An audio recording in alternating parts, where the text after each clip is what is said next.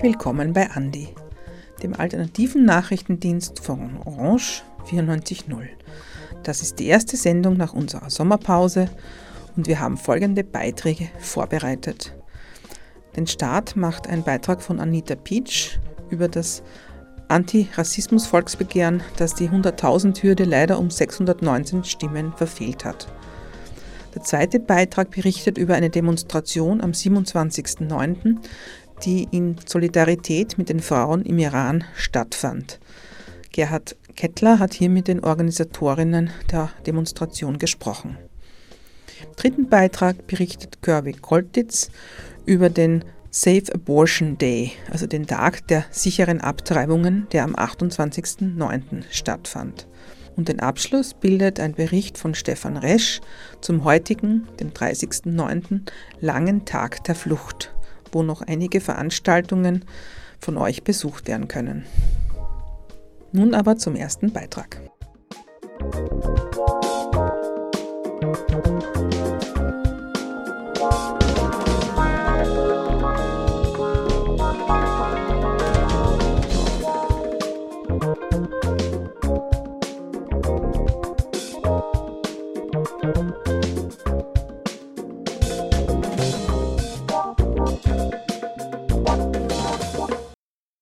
Österreich hat einfach noch immer ein Rassismusproblem. So kommentiert Asma Ayat das Ergebnis des allerersten Antirassismus-Volksbegehrens. Am vergangenen Montag ging die Eintragungswoche für sieben Volksbegehren zu Ende. Das allererste Antirassismus-Volksbegehren verfehlte knapp das Ziel, im Nationalrat behandelt zu werden. 100.000 Unterschriften müssen erreicht werden, dass das jeweilige Anliegen im Nationalrat behandelt wird. 619 Stimmen haben dafür gefehlt. Wir haben am Telefon mit Asma Ayat aus dem Team des Black Voices Volksbegehren gesprochen und sie gefragt, wie das Team den Tag erlebt hat. Für uns war es gestern natürlich sehr, sehr emotional und wir haben alle sehr, sehr mitgefiebert, weil wir gesehen haben, dass sich äh, stündlich einfach extrem viel ändert. Wir haben pro Stunde über 2000 äh, Unterschriften erhalten und zum Schluss sind, sind es sich leider wegen 619 Stimmen nicht mehr ausgegangen. Ja, und das war natürlich dann schon, äh, es war natürlich ein, ein, ein großer Schock für uns, beziehungsweise auch eine große Überraschung. Ähm, aber es war auch gleichzeitig ähm, eine Erinnerung an uns, dass wir, dass wir auch das verstehen und sehen, dass es nicht daran liegt, dass wir nicht unser Bestes getan haben. Ganz im Gegenteil, wir haben die letzten über zwei Jahre sehr, sehr viel geleistet und sehr, sehr viel getan und unser Bestes gegeben. Und ähm, so viele Menschen ähm, haben uns unterstützt. Ähm, ich glaube, das, was uns traurig gemacht hat, war, dass man sieht im Vergleich zu ähm, anderen Volksbegehren und auch Themen von anderen Volksbegehren, wie viel Stimmen da kommen können und wie viel Stimmen Österreich für ein Thema wie Antirassismus äh, gibt, beziehungsweise wie viel Aufmerksamkeit das noch immer hat. Und das ist natürlich dann schon etwas, wo, wo einfach nicht unsere Arbeit damit irgendwie bewertet werden sollte, sondern eigentlich die Situation in Österreich, äh, das einfach viel mehr über die Situation in Österreich aussagt. Und zwar, dass Österreich einfach noch immer ein Rassismusproblem hat und dieses Rassismusproblem sehr, sehr groß ist. Die Black Lives Matter Bewegung war der Ursprung für das Antirassismus-Volksbegehren. Der Forderungskatalog betrifft die Themen Bildung, Repräsentation und Öffentlichkeit, Gesundheit, Arbeitsmarkt, Polizei sowie Flucht und Migration. Also unsere Forderung, also unsere Hauptforderung war ein nationaler Aktionsplan gegen Rassismus. Das heißt, wir wollten, dass es ähm, einen, äh, einen Plan gibt, der von der Regierung, von äh, Politik ernst genommen wird und wo man gegen Rassismus angeht. Äh, und dieser Forderkatalog war in unterschiedlichsten äh, Bereichen aufgeteilt. Wir wollten, dass sich am Arbeitsmarkt etwas ändert, denn am Arbeitsmarkt gibt es noch immer sehr, sehr viel äh, Rassismus. Äh, wir wollten, dass es ähm, im Bildungsbereich ähm, mehr zur Aufklärungsarbeit kommt, mehr Sensibilisierungsarbeit kommt gegen Rassismus. Wir wollten, dass im Bereich Gesundheit, Öffentlichkeit und Repräsentation ähm, aber auch in der Polizei ähm, auch was das Thema Flucht und Migration angeht. Wir hatten in jedem dieser Bereiche ganz klare und konkrete Forderungen, wie hier ähm, angegangen werden, wie das hier angegangen werden soll, wie hier ein antirassistisches Österreich ausschauen soll und ähm, wie man äh, strukturellen Rassismus in Österreich angehen sollte. Trotz der knappen Niederlage bleibt das Team motiviert. Auf die Frage, wie es nun weitergeht, meint Asma Ayat, also wir, wir freuen uns trotzdem über den Zuspruch, den wir erhalten haben. Wir freuen uns über die letzten zweieinhalb Jahre an sehr, sehr wichtigen antirassistischen Arbeit, Aufklärungsarbeit, Sensibilisierungsarbeit, die wir gemacht haben. Wir haben ein Buch veröffentlicht, das äh, ähm, Bestseller ist und ähm, ähm, und das, wo wir schon in die zweite Auflage gehen. Ähm, unsere Arbeit geht auf jeden Fall weiter und der Rassismus ist noch immer weiterhin ein Problem leider und das, dieses Volksbegehren hat uns einfach nur gezeigt, dass es noch immer ein sehr, sehr großes Problem ist, dass es noch immer nicht genug Aufmerksamkeit hat. Und dementsprechend heißt es für uns einfach äh, nur Kopf hoch und äh, weitermachen und weiterhin antirassistisch sein, weiterhin gegen Antirassismus, ähm, ähm, gegen Antirassismus mobilisieren, auf Rassismus aufmerksam machen ich glaube, eine allgemeine Botschaft, die ich noch gerne mitgeben würde an Menschen, die das hören und die das Volksbegehren unterzeichnet haben, äh, dass unsere Arbeit äh, sehr lange jetzt unterstützt haben. Ähm, das heißt nicht, dass wir nicht etwas Großartiges geschaffen haben. Ganz im Gegenteil, wir haben das geschaffen, wir wachen weiter und äh, gegen Antirassismus auszustehen, bleibt noch uns weiterhin unsere Pflicht und weiterhin ähm, eine sehr, sehr wichtige Aufgabe. Dieser Beitrag wurde gestaltet von Anita Pietsch.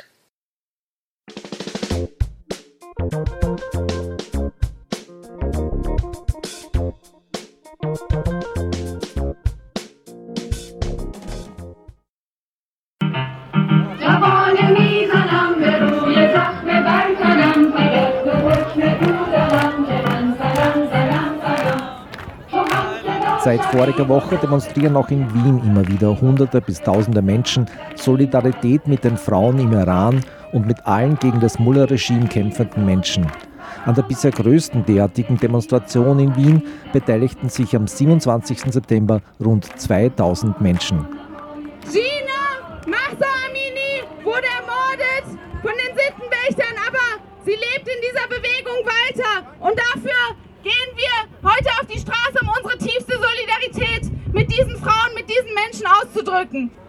Die 22-jährige Gina Mahsa Amini wurde vor wenigen Tagen von der Sittenpolizei im Iran mit der Begründung, ihr Kopftuch nicht in Übereinstimmung mit den islamischen Regeln getragen zu haben, festgenommen. Kurz darauf starb Amini im Krankenhaus an den Folgen der Schläge, die sie während ihrer Festnahme auf ihrem Kopf erlitt. Mahsa war nicht die erste Frau, die von der Sittenpolizei wegen ihrer unislamischen Kleidung ermordet wurde. Denn im Iran gibt es seit langem Reaktionen auf die Kopftuchpflicht und die Praktiken der Sittenpolizei. Seit dem islamischen Regime von 1979 gelten im Iran strenge Kleidervorschriften. Vor allem in Großstädten widersetzten sich die Frauen diesen, diesen Regeln. Die Herrschenden versuchen mit der Rechtfertigung von Gewalt jedes Mitglied der Gesellschaft, das ihnen nicht gehorcht und sich ihnen widersetzt, zu unterdrücken und zum Schweigen zu bringen. Die Proteste, die nach der Ermordung von Gina Mahsa Amini im Iran begannen, haben sich auf das ganze Land ausgeweitet, auch in die Städte in Kurdistan. Die Sicherheitskräfte gehen rücksichtslos gegen die im Lande organisierten Proteste vor, eröffnen das Feuer und versuchen zu verhindern, dass die Presse davon erfährt. Bislang haben mehr als 40 Menschen bei den Protesten ihr Leben verloren. Hadis Najafi war, war eine der Widerstandskämpferinnen, die hier getötet wurde. 20 Jahre alt, die mit den Bildern, die sie bei der Ver Vorbereitung auf die Proteste zeigen, zu einem der Symbole der Proteste im Iran wurde, während äh, der Proteste in Karaj von sechs Kugeln in Brust, Gesicht und Hals getroffen. Die iranische Bevölkerung, insbesondere Frauen und junge Menschen, gehen weiterhin auf die Straße und verwandeln jeden Ort in einen Ort des Widerstandes mit den Slogans Wir haben keine Angst, wir sind zusammen. Schluss mit der frauenfeindlichen Politik im Iran. Wir begrüßen den Aufschrei, der sich im Iran für Massa Amini erhoben hat. Frauen leben Freiheit. Jinjian Azadi! Jinjian Azadi! Jinjian Azadi! Jinjian Azadi! So wie die Situation jetzt ist, wie wird das weitergehen? Wird es gelingen, tatsächlich das Mullah-Regime zu stürzen durch die Frauen oder wie schätzen Sie das ein? Das ist eigentlich unser Ziel. Das möchten wir seit 43 Jahren. Und wir haben alle jetzt die Hoffnung, dass leider, leider, leider nach dem Mord von Massa vielleicht das Regime gestürzt werden könnte. Es musste einfach irgendwas Trauriges passieren, damit das Regime endlich versteht, dass wir eigentlich seit 43 Jahren dieses Regime nicht haben möchten. Das war auch nicht äh, geplant. Damals 1979, das muss ich, das sage ich auch immer wieder meinen Freunden, dass damals die Revolution auch nicht so geplant war, dass der Schah geht und die Mullahs kommen. Wir wollten eine Republik.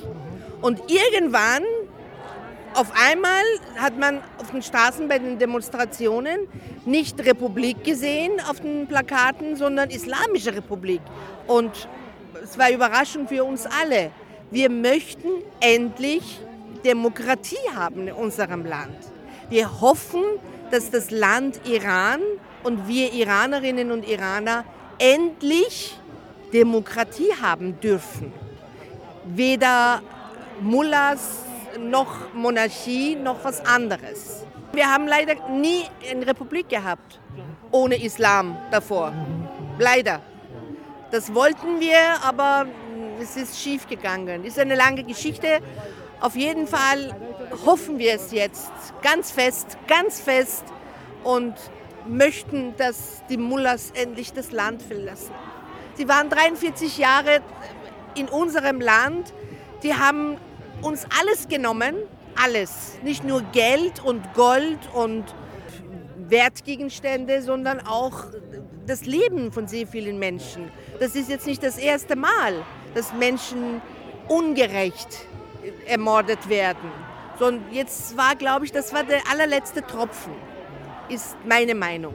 Und wir können es nur hoffen, dass jetzt wirklich der Tag ist, dass wir endlich unser Land frei nennen können. Ein freies Land Iran.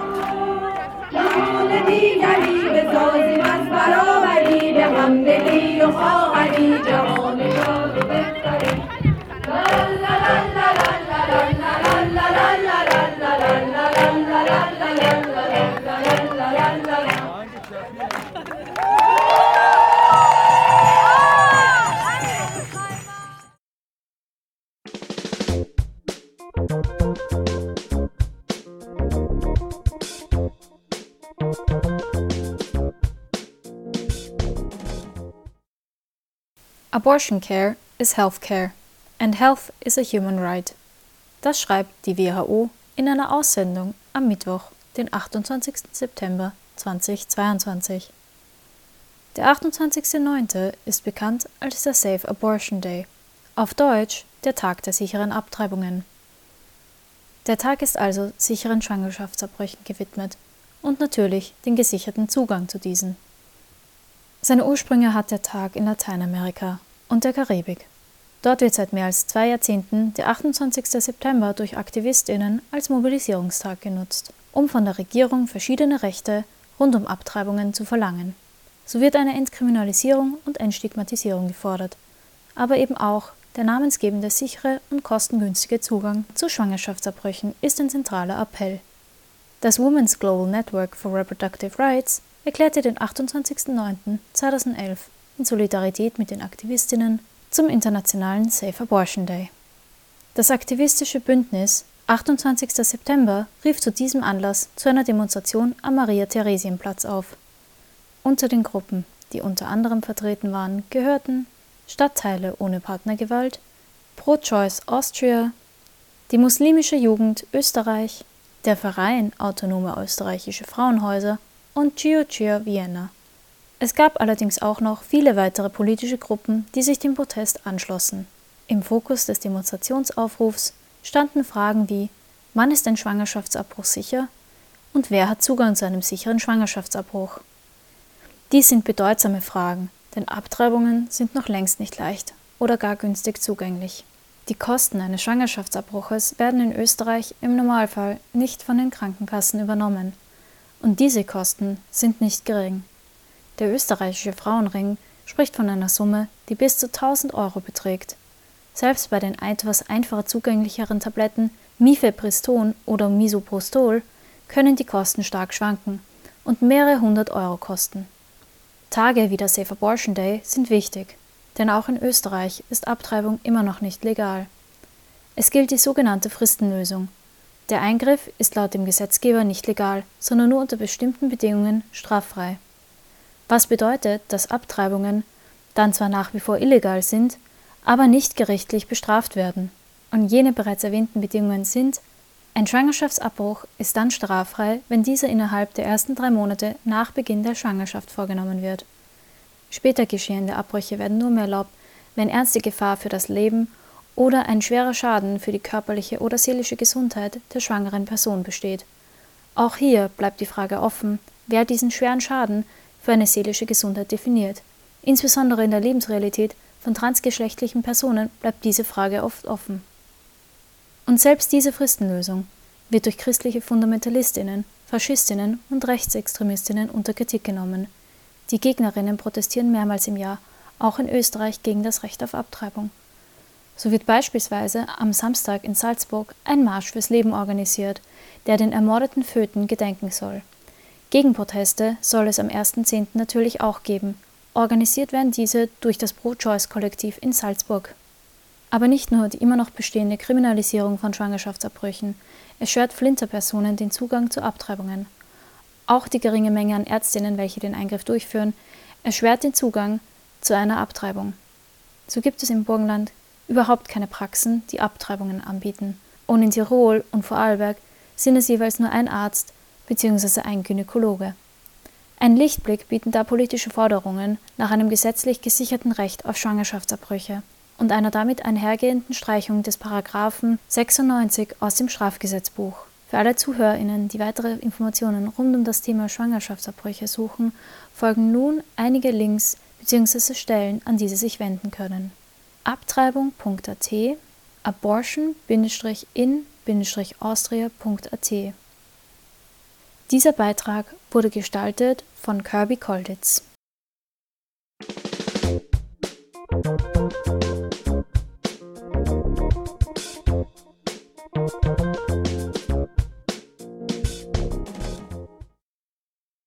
Heute, am Freitag, den 30. September, findet in ganz Österreich der lange Tag der Flucht statt. Noch bis zum Abend gibt es im ganzen Land Kulturveranstaltungen, Lesungen und verschiedenste Events zum Thema Flucht und Asyl. Für den UNHCR Österreich koordiniert Marie-Claire Sowinetz die Zusammenarbeit mit den vielen Organisationen, die sich am langen Tag der Flucht mit Veranstaltungen beteiligen. Also für den langen Tag der Flucht arbeiten wir als UNHCR, also als UNO-Flüchtlingsorganisation, mit ganz, ganz vielen unterschiedlichen Organisationen, Institutionen und äh, Einrichtungen zusammen. Ähm, also es sind ähm, Museen dabei, die ähm, dem Thema Flucht zum Beispiel in einer Ausstellung, ähm, die das Thema Flucht in einer Ausstellung thematisieren, wie zum Beispiel die Albertina. Es sind ähm, kleinere Vereine dabei, die Führungen anbieten. Es sind zum Teil auch ähm, NGOs und Flüchtlingsunterkünfte dabei, die ihre Türen öffnen. Kinos sind dabei. Und ja, wir machen da einen Aufruf und erfreulicherweise äh, sind ganz, ganz viele verschiedene Akteurinnen dabei. Und gemeinsam mit vereinten Kräften sozusagen erstellen wir jetzt schon zum elften Mal ein ganz vielfältiges Programm. Die Idee des langen Tags der Flucht ist dabei keineswegs neu. Also der lange Tag der Flucht findet heuer zum elften Mal statt und die Idee ist eigentlich schon also relativ alt, wenn man so möchte. Der aller, allererste lange Tag der Flucht hat 2012 stattgefunden und damals war der Hintergrund, dass wir ähm, das Thema Flucht ähm, ein bisschen mehr in die Öffentlichkeit drücken wollten, weil das damals eigentlich noch nicht ähm, Thema war. Und wir wollten damals eben unterschiedliche Zugänge bieten und Räume schaffen, in denen sich Menschen begegnen können und in ähm, ja, indem man auch sich mit dem Thema Flucht aus unterschiedlichen Perspektiven auseinandersetzen kann. Ähm, mit dem langen Tag der Flucht ähm, möchten wir dem Thema auch ähm, äh, mehr Raum geben und auch aus unterschiedlichen Perspektiven beleuchten. Wir kennen es ja sehr oft aus der medialen Berichterstattung, wo das Thema zum Teil sehr kontrovers diskutiert wird, wo es vielleicht aber auch oft nicht den Raum gibt, um das doch sehr komplexe Thema auch aus den verschiedensten Perspektiven anzuschauen und eben auch die Möglichkeit, mit verschiedenen ähm, Menschen in Kontakt zu kommen. Also wir haben zum Beispiel Veranstaltungen wie Living Books, das ist eine Art lebende Bücherei, Bücherei, wo man Gespräche führen kann mit Menschen, die zum Teil äh, selbst nach Österreich flüchten mussten, sich beruflich ähm, mit dem Thema beschäftigen, zum Beispiel, weil sie Richterinnen sind, Rechtsberaterinnen sind, aber es sind zum Beispiel dann auch Menschen dort, die sich für ähm, Flüchtlinge einsetzen. Und da ähm, hat man die Möglichkeit, Fragen zu stellen ähm, und vielleicht auch die eigene Sichtweise zu hinterfragen. Dadurch sollen Perspektiven zu Flucht und Asyl eröffnet werden, die sonst in einer aufgeheizten Debatte in den Hintergrund rücken, die der einzelnen Menschen, die Erfahrungen mit Flucht und Asyl machen mussten. Also beim Thema Flucht ist es so, dass man sehr, sehr viele Zahlen natürlich hört und auch in den Medien sehr viele Zahlen thematisiert werden. Und mit dem langen Tag der Flucht ist es uns auch wichtig, die Menschen hinter diesen Zahlen einfach auch ähm, hervorzuholen und zu zeigen, dass es eben nicht nur Zahlen sind, sondern Menschen, die da dahinter stecken und konkrete Schicksale, konkrete Geschichten und einfach auch ähm, ja Fähigkeiten, ähm, die hier mitgebracht werden und eben nicht nur ähm, plumpe, bloße Zahlen. Die Veranstaltungen am langen Tag der Flucht laufen heute, am 30. September, noch bis in den Abend hinein. Ja, heuer sind es ähm, unterschiedliche Schwerpunkte, wenn, wir, wenn man so möchte. Wir haben am Vormittag ist unser Schwerpunkt ähm, auf Schulklassen unterschiedliche Workshops, Lesungen, Filmvorführungen, wo sich Schulklassen anmelden können. Und dann gibt es eine andere Programmschiene für die interessierte Öffentlichkeit. Und da ähm, haben wir dieses Jahr in Wien rund 25 Veranstaltungen, wie zum Beispiel ähm, eine Filmvorführung, wo die Schauspielerin Valerie Huber ihre Dokumentation ähm, Finding My Carcass in Vienna präsentiert mit anschließendem Publikumsgespräch. Oder in der Hauptbücherei in Wien ähm, gibt es eine Lesung ähm, aus den Werken des leider erst kürzlich verstorbenen Autors Judd Turchmann. Das gesamte Programm des Langen Tags der Flucht ist online zu finden und zwar unter www.langertagderflucht.at. Dieser Beitrag wurde gestaltet von Stefan Resch.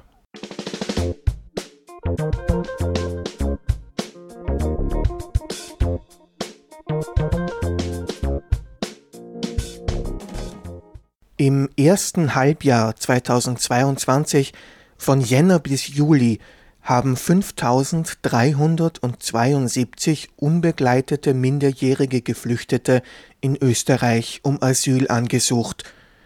5140 dieser Verfahren, gut 95 Prozent, wurden inzwischen wieder beendet, weil die Jugendlichen sich dem Asylverfahren entzogen haben und nicht mehr auffindbar sind.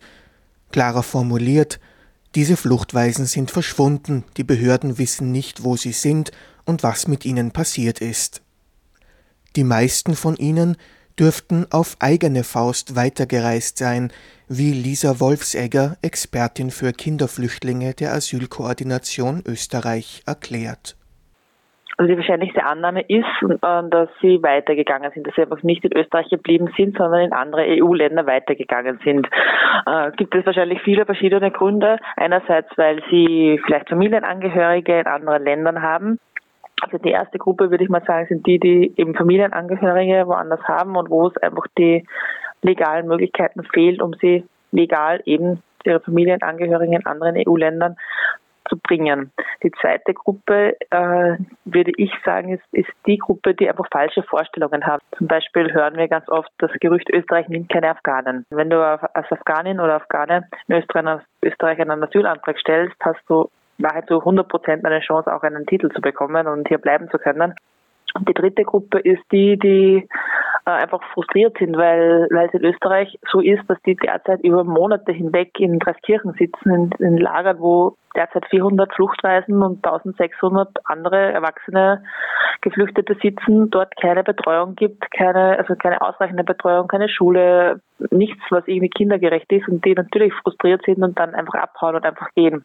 Der typische Weg eines alleine geflüchteten Kindes durch das österreichische Asylsystem hängt besonders von einem Faktor ab, dem Alter. Sind die Jugendlichen über 14, steht ein Umweg über die Bundesversorgung an. Der Weg in kindgerechte Versorgung und Unterbringung ist wegen der mangelnden finanziellen Mittel schwer und vor allem lang genau, er wird an der Grenze aufgegriffen und kommt dann zur Polizei und stellt dort einen Asylantrag. Egal ob wie alt er ist, kommt die Person in der Regel, also wenn es unter 14 ist, hängt es vom Bundesland an, äh, ab, wo sie aufgegriffen werden. Ähm, in Wien, Tirol zum Beispiel bleiben sie dann in der Regel in dem Bundesland. Wenn es aber über 14-jährige Kinder sind, dann kommen sie nach Dreiskirchen, bis sie irgendwann in ein Landesquartier kommen, aber was eben Monate dauern oder Jahre dauern kann. Also sie kommen zur Polizei, stellen dort einen Asylantrag und werden dann nach Paskirchen gebracht. Sie müssten dann eigentlich, sobald sie zugelassen sind, in eine Landesgrundversorgung kommen, also in eine WG der Bundesländer. Ähm, was derzeit eben nicht passiert, weil es nicht ausreichend Plätze in den Bundesländern gibt. Die ausreichend Plätze in den Bundesländern gibt es daher nicht, weil es nicht die Ressourcen gibt, um so, also es gibt keine finanziellen Ressourcen, um so eine, eine WG für diese Kinder aufzumachen. Die finanziellen Ressourcen, die eben bei Fluchtweisen zur Verfügung gestellt werden, sind erstens einmal sowieso viel geringer als bei österreichischen Kindern, was wir nicht verstehen, weil Kind ist Kind und jedes Kind hat Bedürfnisse und jedes Kind soll gleich viel bekommen, egal wo es hergekommen ist. Und noch dazu wird der Betrag einfach seit 2005 ist der fix und ist noch nie valorisiert worden, noch nie inflationsangepasst worden. Solange sie ohne Obsorgeberechtigte in der Bundesversorgung bleiben müssen, gibt es für 15- bis 18-Jährige praktisch keine altersadäquate Unterstützung, Betreuung oder Ausbildung. Das raubt nicht nur Perspektiven, sondern führt auch zu sehr praktischen Problemen. In Österreich ist es ganz klar und auch in anderen europäischen Ländern, also bis 18 ist man Kind. Fertig, Punkt. Das ist gesetzlich so geregelt. Und ich meine, Kind ist Kind, egal ob 6 oder 16 Jahre alt. Ein 16-jähriges Kind braucht halt trotzdem Unterstützung und kann nicht alle Entscheidungen für sich alleine treffen und darf das einfach gesetzlich auch gar nicht. Wir kriegen immer wieder Anrufe zum Beispiel von der, von, vom Krankenhaus in Mödling, weil Jugendliche, die in Draskirchen sind und, und im Krankenhaus behandelt werden müssen, kommen ins Krankenhaus Mödling. Äh, und es darf niemand dort die Entscheidungen treffen. Also es darf niemand unterschreiben, wenn es um gesundheitliche Dinge geht, weil das Kind selbst unter 18 nicht unterschreiben darf und es einfach niemanden gibt. Es gibt keinen Obsorgeberechtigten. Um die Lage der Fluchtweisen im österreichischen Asylsystem zu verbessern, fordert Kinderflüchtlingsexpertin Wolfsegger vor allem mehr Ressourcen und eine Obsorgeberechtigung ab dem ersten Tag. Und was es eben daher braucht, ist, dass es eine kindgerechte Stelle gibt, dass es Clearinghäusern gibt, wo es eine Betreuung gibt, die, die sich den Kindern wirklich annimmt, die die Möglichkeiten haben, die die Ressourcen haben, sich den Kindern anzunehmen, mit denen zu reden, zu schauen, warum willst du weiter, warum willst du nicht hierbleiben, was sind deine, deine Chancen. Und es braucht eben, und das gibt es eben nicht, äh, die Obsorge. Es braucht ein, eine Person oder eine Stelle, die die Verantwortung für diese Kinder hat, ähm, die Obsorge berechtigt ist, so wie es in jedem anderen EU-Land ist. Wenn ein Kind Antrag stellt, ist schon am besten vor der Antragstellung eine Person, eine Stelle, äh, obsorgeberechtigt für die Kinder und das ist eben in Österreich nicht der Fall. Und solange sie eben in den Lagern mit Raskirchen sind, und das kann, kann ein Jahr sein, hat eben niemand die Verantwortung, hat niemand die Obsorge für die Kinder. Dieser Beitrag wurde gestaltet von Stefan Resch.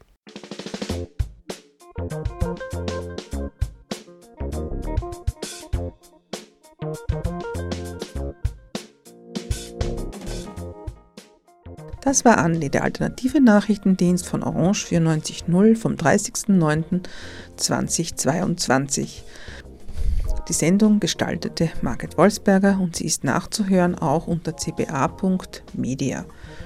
Wir kommen wieder in einer Woche und wünschen bis dahin schöne Tage.